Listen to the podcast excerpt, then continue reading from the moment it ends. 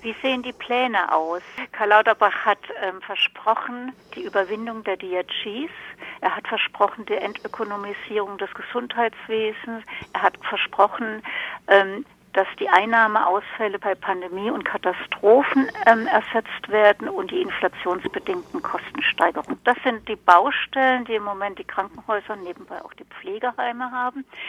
Und nun hat er ein Modell vorgestellt, von dem er behauptet, es handele sich um die Überwindung der Fallpauschalen.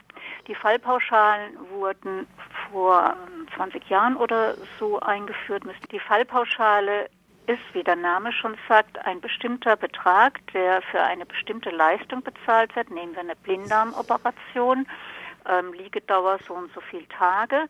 Wenn es Komplikationen gibt und der Patient oder die Patientin länger liegen muss, muss die Klinik quasi draufzahlen. Das, da hat sie Pech gehabt. Und diese Fallpauschalen sind dann immer interessant, also wenn es zum Beispiel um teure Herz-OPs geht oder auch Hüft-OPs, die meistens unkompliziert verlaufen, dann ist es immer gut für die Kliniken, wenn es, wenn es andere Dinge sind. Gerade bei Notfällen oder so ist es ähm, eher schwierig. Diese Fallpauschalen haben die, gerade die kleineren Kliniken an den Rand äh, der, ihrer Existenz gebracht weil sie eigentlich Vorhaltekosten brauchen. Da hat jetzt ähm, Karl Lauterbach interveniert. Er will den Kliniken jetzt statt dieser 80 Prozent DRG und 20 Prozent Pflegebudget, also die 100 Prozent für den Fall, will er nur noch 60 Prozent über DRG abrechnen und 40 Prozent Vorhaltekosten. Er behauptet, damit wäre, wären die DRG abgeschafft und es wäre, also es wäre weniger, weniger Ökonomie im System und die Konzerne, die sich auf die Krankenhäuser ähm, konzentrieren, also die die Krankenhäuser übernehmen, hätten kein Interesse mehr daran. Das kann ich so nicht sehen oder auch Kritiker dieses, dieses Modells, weil 60 Prozent DRG immer noch ein relativ großer Betrag ist pro Fall. Also man kann davon ausgehen, dass das System insgesamt erhalten bleibt. Zweitens hat er, dass die Krankenhauslandschaft grundlegend aufgegliedert wird, und zwar in drei beziehungsweise vier Level. Das Level 3, das sind die überregionalen Krankenhäuser, das sind etwa 300 Häuser in der Bundesrepublik. Level 2 sind die regionalen Krankenhäuser, etwa 900, äh, also die, die regionalen und die überregionalen sind etwa 300 und das Level 1, das sind die Krankenhäuser, die heute Notfallversorgung haben, das sind 950 Häuser. Er will die also aufgliedern in vier in vier Level und zwar in ambulant. Und zwar ist das erste Level dann ambulant, stationär. Das sind im Prinzip Krankenhäuser, die keine Notfallversorgung mehr haben. Und man geht davon aus, dass es so etwa 650 sein werden. Also die haben dann nur noch eine Legeleitung, also keine ständige ärztliche Präsenz mehr. Das heißt, wenn man einen Notfall hat und unbedingt einen Arzt braucht, kann man diese Krankenhäuser nicht mehr ansteuern um vielleicht Ihren Hörern das nochmal klar zu machen mit diesem, mit diesem Level 1, mit dieser ambulant stationären Versorgung, mit diesem Level 1i. Ne?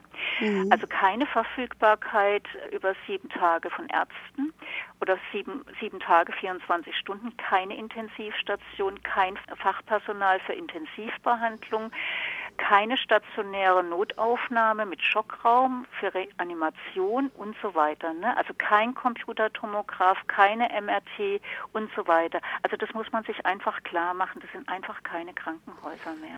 Und was leisten die Krankenhäuser dann? Das wird nach Leistungsstufen jetzt ähm, aufgeteilt. Und zwar müssen die Krankenhäuser beantragen, welche Leistungen sie erbringen können. Dann wird entschieden, ob sie diese Leistungen auch erbringen dürfen. Und es ist natürlich klar, dass die überregionalen, die Maximalversorger die meisten Leistungen erbringen. Also die sind nicht gefährdet. Aber vor allem auch bei den lokalen Versorgern wird es so sein, dass die dann nur noch sehr, sehr eingeschränkt zum Beispiel operieren dürfen, nur noch in bestimmten Segmenten operieren dürfen.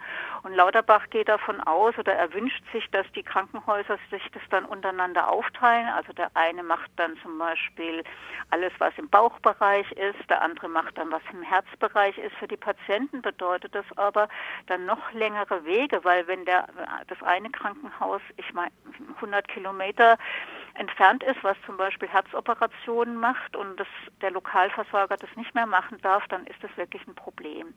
Es ist auch ein Problem für die Krankenhäuser, weil für die kleinen Krankenhäuser, also viele sogar werden dabei auf der Strecke bleiben und wie gesagt, entweder bessere Pflegeheime werden, also ein bisschen, bisschen anspruchsvollere Pflegeheime werden, wo eben dann Patienten nur noch auskuriert werden und manche werden wahrscheinlich ganz schließen. Also wird es das Kliniksterben wird weitergehen, wenn ich das Also so das Kliniksterben wird weitergehen und ich kann dazu mal ein paar Zahlen sagen. Also dieses Jahr sind allein 13 Kliniken geschlossen worden oder stehen kurz vor der Schließung. Seit der Pandemie waren es 40 Kliniken und elf Abteilungen. Also es fängt ja immer damit an, dass die Gynäkologie geschlossen wird oder wie jetzt bei Ihnen in, in München, glaube ich, wie Sie erzählt haben, ne, dass gynäkologische Stationen zusammengelegt werden. Entbindungsstationen Oder Mhm. äh, Entbindungsstationen.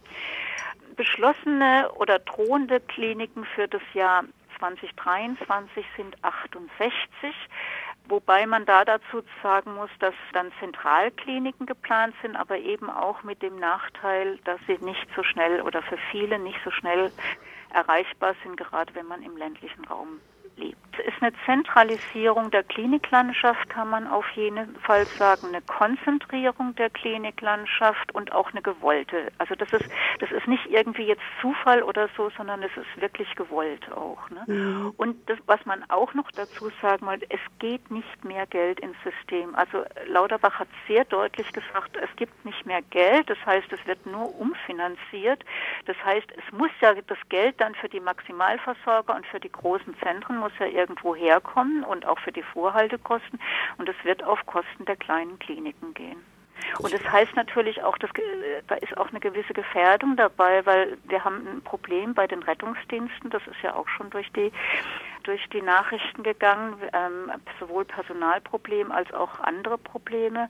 Und ähm, jetzt können Sie sich vorstellen, wenn die Patienten dann noch länger unterwegs sind und so wenig Rettungsdienste da sind, dass es dann einfach auch auf eine Gefährdung der Patienten rausläuft.